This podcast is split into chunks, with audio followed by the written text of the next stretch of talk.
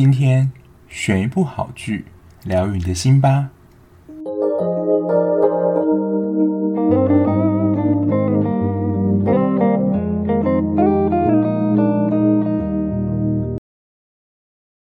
欢迎收听追剧二百五，我是小 B。Hello，大家，我回来了。这应该是我做 Podcast 以来就是停更最久的一次，就是一个礼拜完全没有上片。最主要也是因为就是十二月到，就是又到了年终，就是上班族最忙碌的，就是要把很多的计划赶快结案啊，然后钱核销还没有用完的赶快核销啊。所以这一个礼拜或者说这个月啦，我自己就比较忙，然后也比较累一点，比较没有余力。就要录音啊，然后剪片，然后想说要上什么片给大家，所以这个礼拜就是 停更了一个礼拜。不过就先跟大家说，就是我回来了，接下来应该就会继续的，希望啦能够在就是稳定的时间上片这样。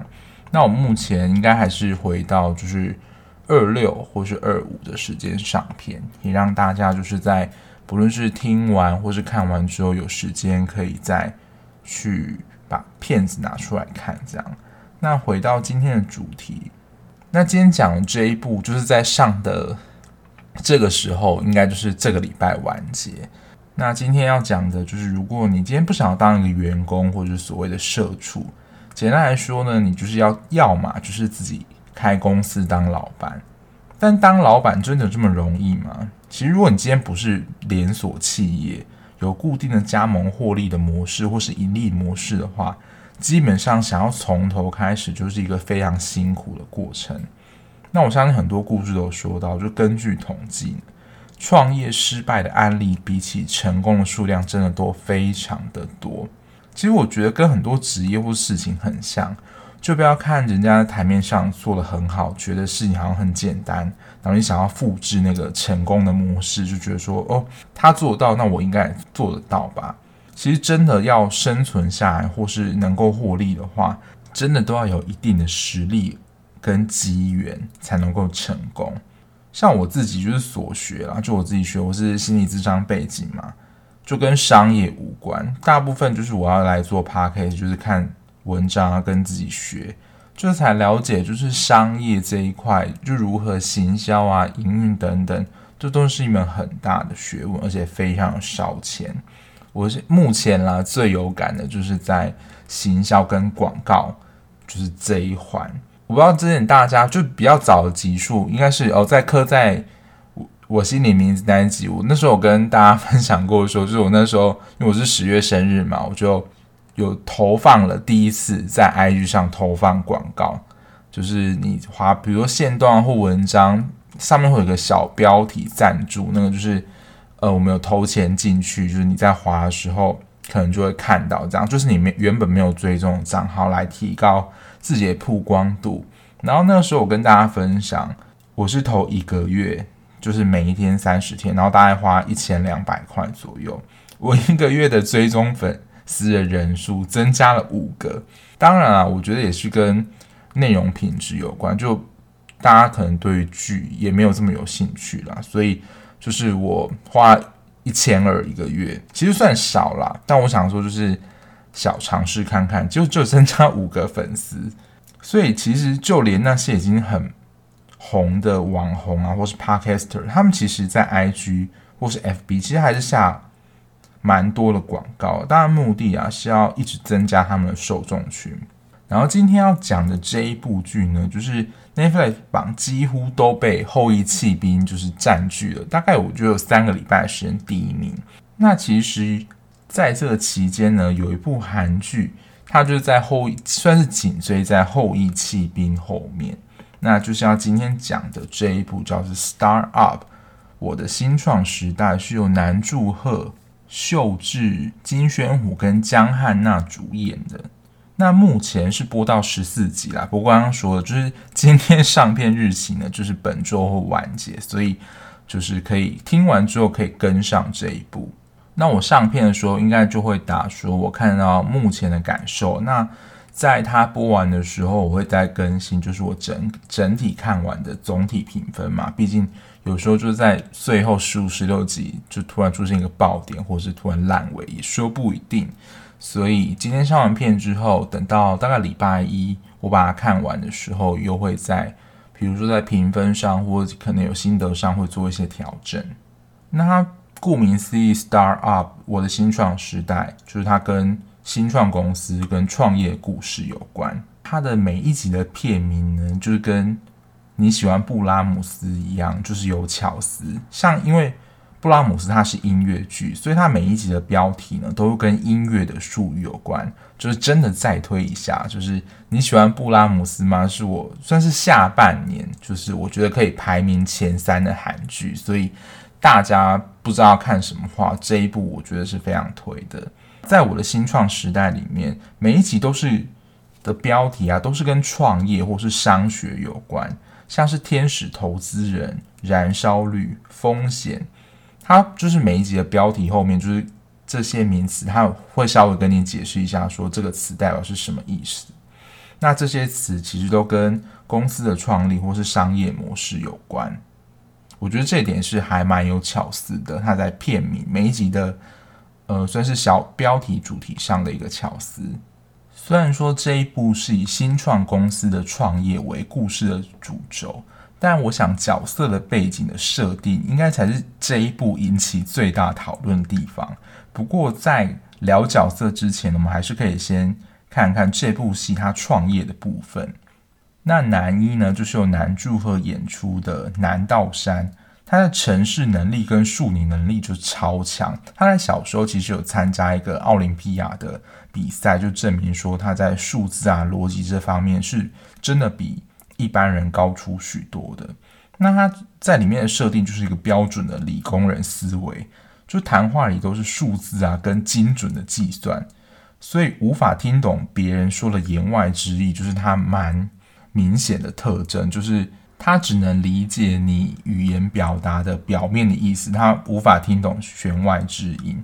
那他他跟他的好朋友哲山跟荣山组成了三山科技这个公司，就非常的直白，就是他们名字都有一个山，就是玉山，就是山峰的山，所以他们组成了这个名字，听起来真的是蛮怂跟无赖的，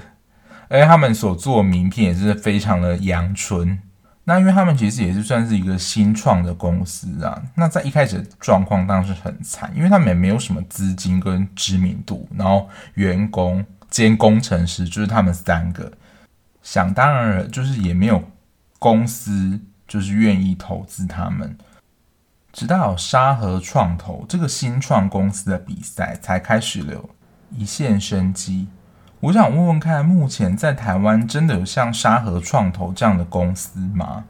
因为沙河有点像是辅助新创公司创业的单位，他们已经是过去创业成功的公司，那回来有点像是辅助跟回馈这些新创公司的创业，透过他们的之中举办的比赛跟赞助，研发出自己的企划或商品或是服务等等。吸引一些赞助厂商或是公司投资他们，也有点像现在的集资或募资，只是这个他们是更为直接的，透过其他更大的公司直接投资他们。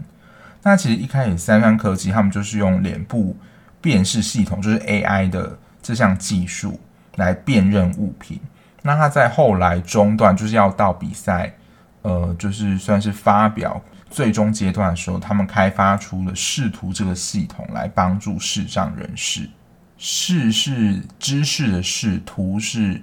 中途的图。它就是应该算是一个 App 跟一个辨识系统啊，就是你把你的手机面对的那个物品，它就会透过语音系统来告诉你说你前面是什么东西，然后它会形容，比如说前面有四个人，是男是女等等。我不知道一现在技术能不能够做到这么的高科技了，因为现在的科技的变化速度真的快到无法想象。不晓得已经能不能够做到这么精密的辨别了。如果有在科技业工作的听众的话，也可以分享说现在科技能不能够做到这样。那沙盒就是他拍摄这个地标，就蛮像那种新创科技公司的感觉，就是里面。空间宽广，然后里面什么都有，这样我觉得蛮像。因为我之前会看一些就是名人或是 YouTuber，他们去拍，比如说 Google 或是 Instagram 或是 Facebook，他们公司里面就真的是那种新创公司的感觉。所以就有到观众说，就是真的有沙河创投，就是他们拍摄这个地方吗？还是其实只是为了拍片刻意搭出来的景？那我在找资料的时候呢，是是事实上韩国是真的有这个地标，但我在看图片的时候，它就真的蛮像是，也不是说另外独立一个世界，就是但它就是一个独立的地方，而且它确实是在一座岛上，那个岛就真的只有沙河，就是创投他们拍摄这个建筑物。那在真实的地标上，它叫做路德岛，但它在剧中的剧情其实有提到，它有一个捷运站是可以到的。但其实你从就是它的地图上，真实的地图上来看，其实是没有办法到的。它往来的交通其实都需要靠桥梁连接。当然，为了让这些进入沙河公司的参赛公司能够无后顾之忧嘛，所以像是他们。提供包括食物、住宿、电脑这些，全部都是由沙河创投他们提供跟赞助。那我觉得这样对一开始创立的公司在资源上差距就真的很落差很大，因为不论是开发或是思考这些企划构思，然后包括到实作，然后测试的部分，都需要耗费时间、体力跟金钱。其实这些真的都是开发的成本。真的，我想如果没有这些赞助或支持，真的在开发成功以前，就是我觉得这些新创，不论是公司的员工或这些人，他们的身家、热情跟精力，真的很有可能就已经耗光了，没有办法达成最后就是他们开发出来的产品。女主角是由秀智饰演的徐达美，那因为经济的关系呢，她大学的时候帮从小照顾她的奶奶，为了减轻她家中的负担，她就没有再念了，开始兼差打工。但原先他在一家公司帮助他们达成就是史上单日最高的业绩，就是获得奖励。那他原本在他工作的那个小组长就承诺他说：“你做满一阵子啊，我就帮你转正职。”但后来发现那个组长根本没有这个打算，所以他就毅然决然离职，可能我觉得也看不到未来吧。那刚好在沙河这个地方遇到南道山他们，跟他们组成一队。因为其实这个算是沙河创投比赛，它也算是一个 teamwork，他没有办法独自一个人参赛。蛮妙的是，就是参与这个比赛，他其实不排斥任何背景的人。像他们一开始有一个成员思和，就是后来达美找进来的，他就是一个从事法律工作背景的人，就是跟新创也完全沾不上边。所以其实是任何人都有这个机会，透过这样的比赛来达成创业的梦想或目标。角色的部分的背景设定，我觉得就真的是有点脑洞大开，就真的是偶像剧才会发生这样的事情。第一集的时候是由金宣虎饰演的男二韩志平，他原本是在一家育幼院被收养，后来被达美的奶奶也不算捡到，但就是照顾。提供他住的地方跟食物，还给他一些钱。而殊不知呢，志平本身对于经济或是投资超有眼光。第一集就比较像是完整的介绍，就是志平他过去的背景。因为那时候志平他年纪太小，还不能开户，所以就用达美奶奶的名义帮他开了一个银行的户头，然后里面就有一些钱嘛。就志平却用里面的钱赚到一笔更大的钱，那其实也是。算是他投资的一个方式啊，所以就从小时候就可以看到说，他就是一个眼光非常很准的那种人，就是你要说投资奇才嘛，我想也可以这么说啦。那因为这样设定，我觉得眼光很准的专业投资成功人士，而这些主角群的关系从小时候其实就连接在一起了，因为父母离婚的关系呢，达美他就跟了奶奶。那奶奶其实害怕达美寂寞，因为就是他身边也没有什么朋友，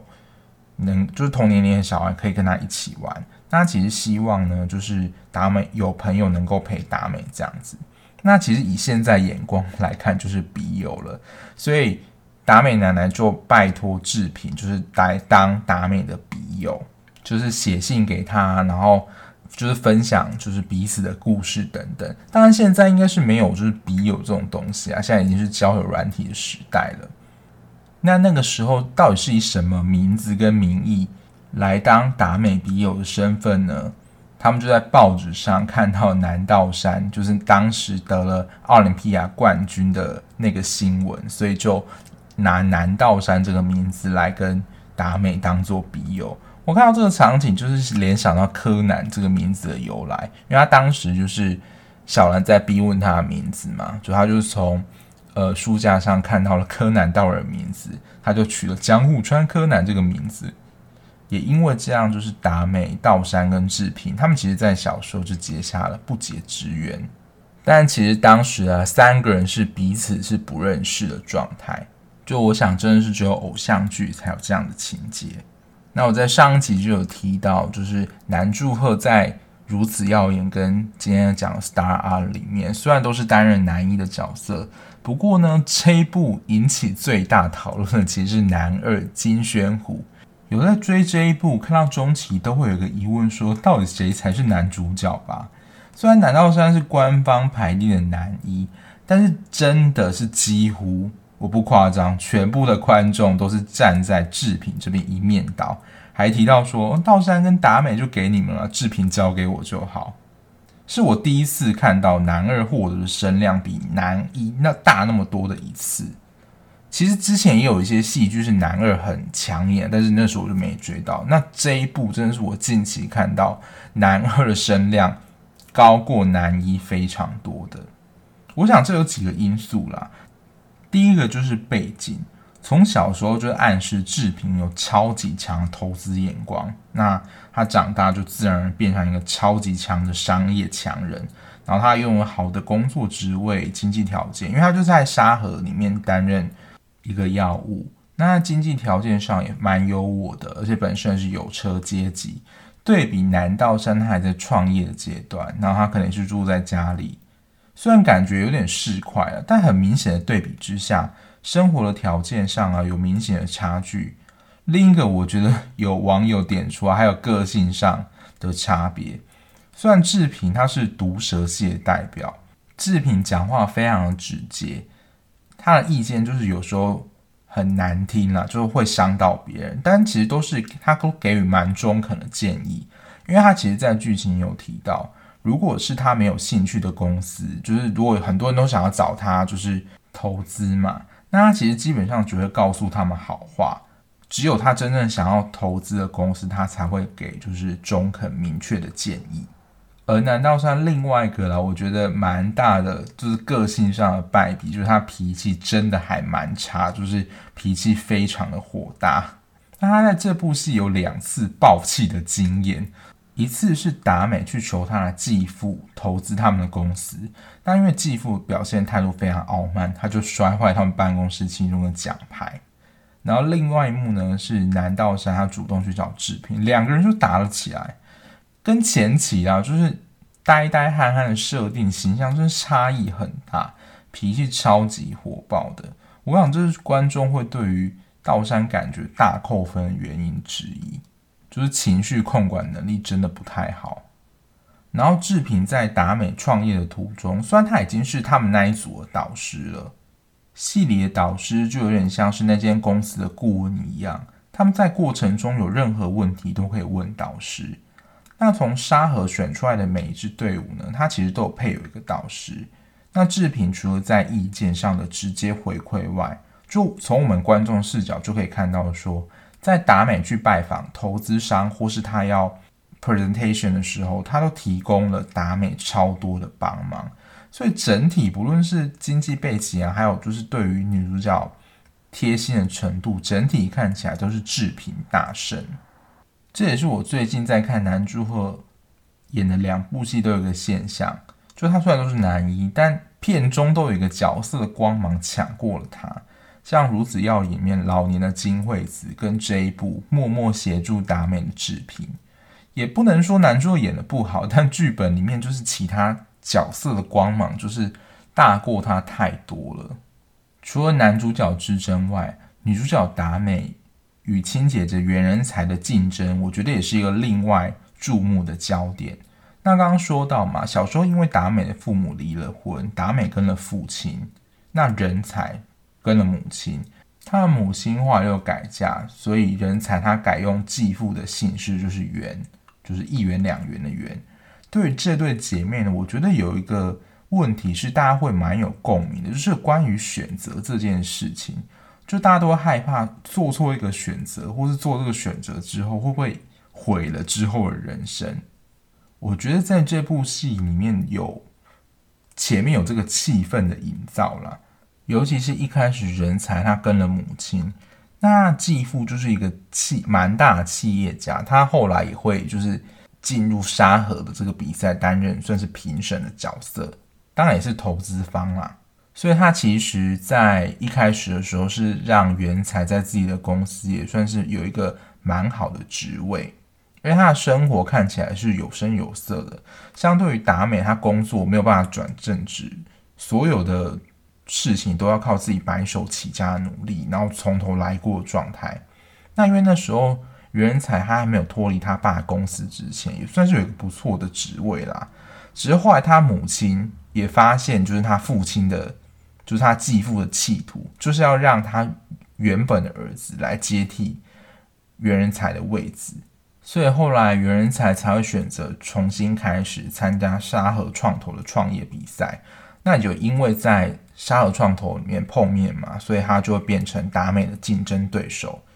所以呢，好巧不巧，这两个人的起点又回到同一个地方，不会给人就是元才选择了跟妈妈走之后就一帆风顺。就如果这样演的话，我想会更难打破那种靠父母才能得到今天成就的形象。这种靠爸族就是原本他继父生的儿子就是那样，就是他原本就是要让。他接替那个人才做那个事业，但其实他继父的那个儿子其实根本没有任何的能力。那为什么说就是达美跟袁人才或是竞争对手呢？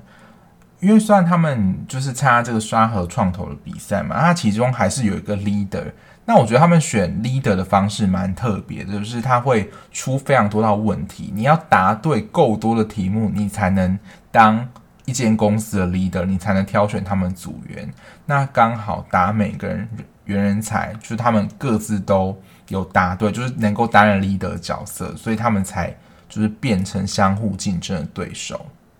然后另外提到一点啊，就是徐达美跟袁人才这对姐妹的演员秀智跟江汉娜的气质上，我觉得还蛮像的，不会给人一种很突兀的感觉。其实看他们对戏还蛮过瘾的。有看剧的人应该知道，但如果你是还没有看剧的人，你会想说：“诶，沙河创投这个名称是怎么来的？”我自己觉得啊，这编剧还把这个名字的由来编得还蛮浪漫的，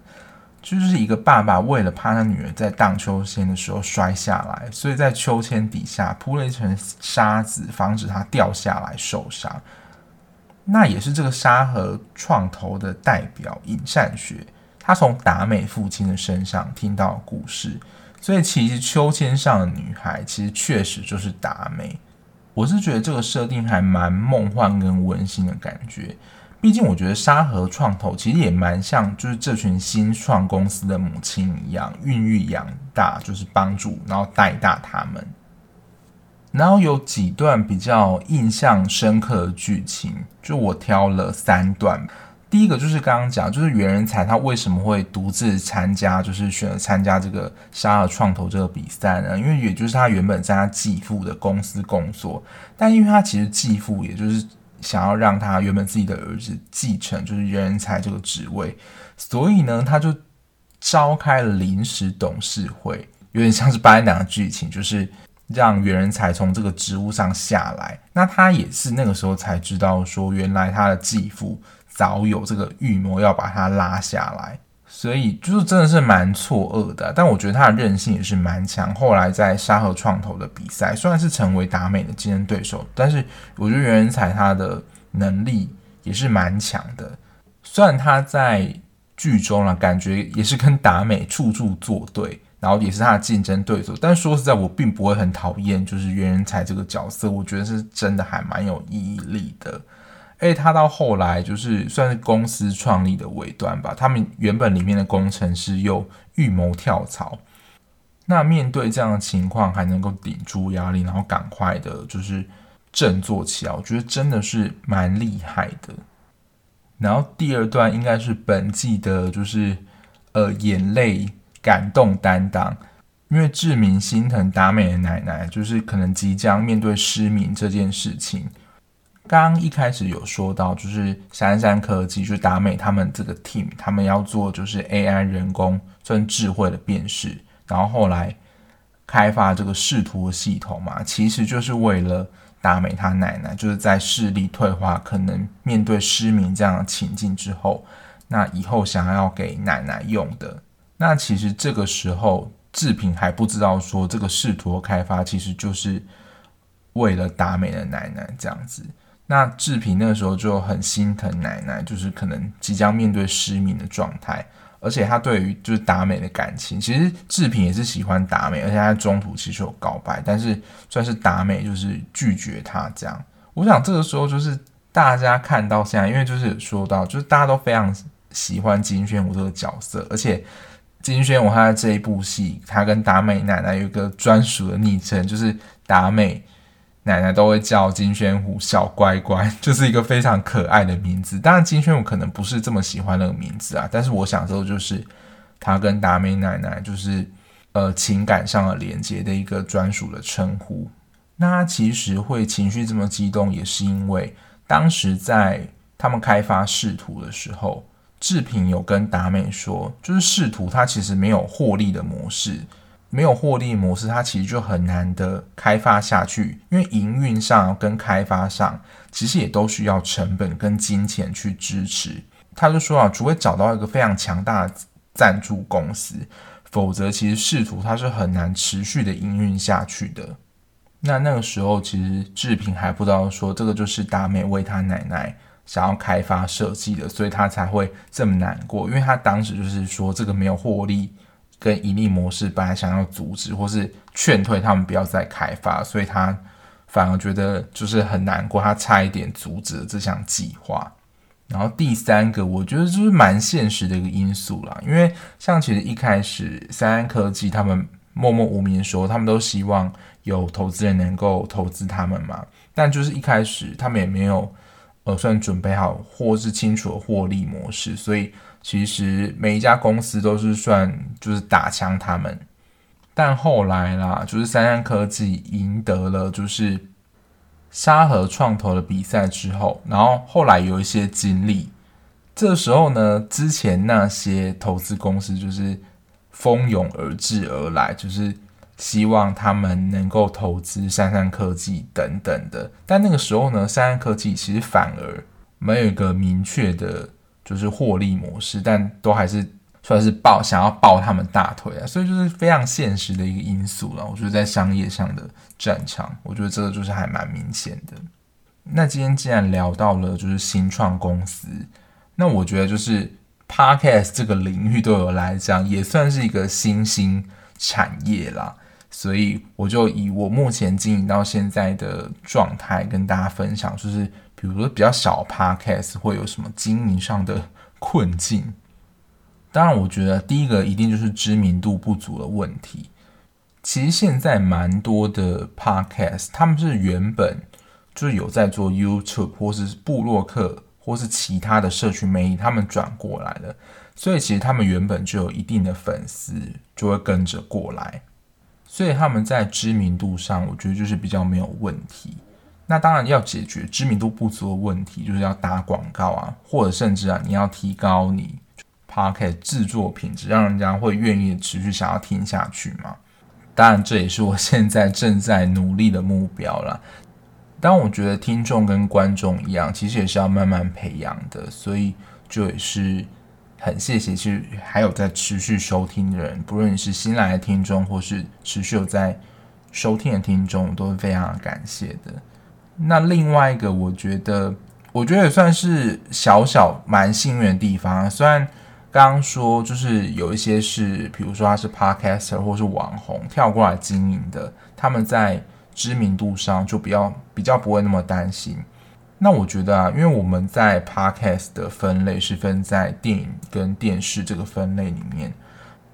我们这个分类的算是龙头，就是基本上会在总榜单里面，几乎我觉得、啊、可以在前二十里面真的都非常强，就是《水漾水波》那些电影教我们的事，我觉得某一个部分也是蛮感谢他们的，虽然不一定啦，但是我觉得至少他们是在这个分类里面让大家知道说，哦，原来在电视电影分类这个里面有这么强的节目。那如果他对电视电影有兴趣的话，他可能会打开那个分类去搜寻里面有什么，就是。不论是类似的节目啊，或者他们想要再更了解的部分，就是提高另类的曝光度吧。因为说实在，如果你今天是一个很小的台，甚至在一个很小分类里面，我想就是可能听众连看或是都不知道说有这个节目的存在。我觉得这真的是比较可惜的地方，然后也是比较为难的地方。那当然，以目前 Apple Podcast 的机制来说，就是还没有那种。呃，节目推荐啊的节目，所以我在网络上也有看到人家说，目前 Podcast 的生态就是对于新节目来说，其实还是并没有这么友善的。就那些比较小的节目，还是需要靠算是口耳相传啊，或是有些大咖能够推这些节目。当然了，如果你做久了，有一定的品质，培养出一定的听众，那当然是可以慢慢爬上来。但是就没有像是现在 YouTube 一样，有一些。呃，向你推荐啊，或是演算法改变的部分，来让你的节目有更高的曝光度。我觉得是我经营到现在大概三四个月当中的一些小小心得啦。那回来总结，就是 Start Up，就是目前看到十四集的心得，就在感情线方，其实这一部就是蛮明显的，就是两男强一女嘛。但目前看到现在还不知道说最后会情归何处，或是情感的发展怎么样，导致事业线大概在十二集的时候有一个非常大的转折。我这就先不破梗了，虽然我前面都已经讲光光了，但是就是这一部算是我觉得蛮蛮震撼，算是一个转折。那到十三、十四集的时候呢，又开始有一些呃，虽然他要替整个故事收尾啦，所以就差不多了。所以其实最后大概十五、十六集就会看说这个感情线要怎么收。而为什么说这部戏就是最强男二就是金宣虎？他的个人 IG 可能从原本大概十几二十万，到目前我录音的当下已经破了一百二十三万的追踪，这已经是六倍了，而且都是因为这部戏而所增加。所以我想，就是刚刚前面所说的，他的魅力已经超越了南柱赫的角色非常多，也他的粉丝啊，就是个人 IG 这样激涨，也能够看到说，就是他演这个制品的角色对他人气的影响。那剧情上，我觉得算是中规中矩啊，就是在创业那条线里面，他中间一定是有碰到一些困境，但是还不至于说是失败演不下去。当然，我觉得可能因为我不是这个产业的关系，所以我觉得我自己的共鸣感没有这么强了。但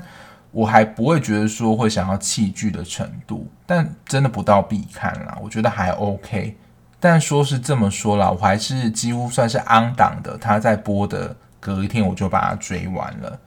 那他就是这一部，就是简而言之，就是演一个新创公司创业的故事。但说实在啦，我觉得在现实生活中的创业应该会比剧中更困难，所以我也不知道说他片中演的这样子的创业模式是跟现实生活中的贴近程度有多少，还是其实真的可能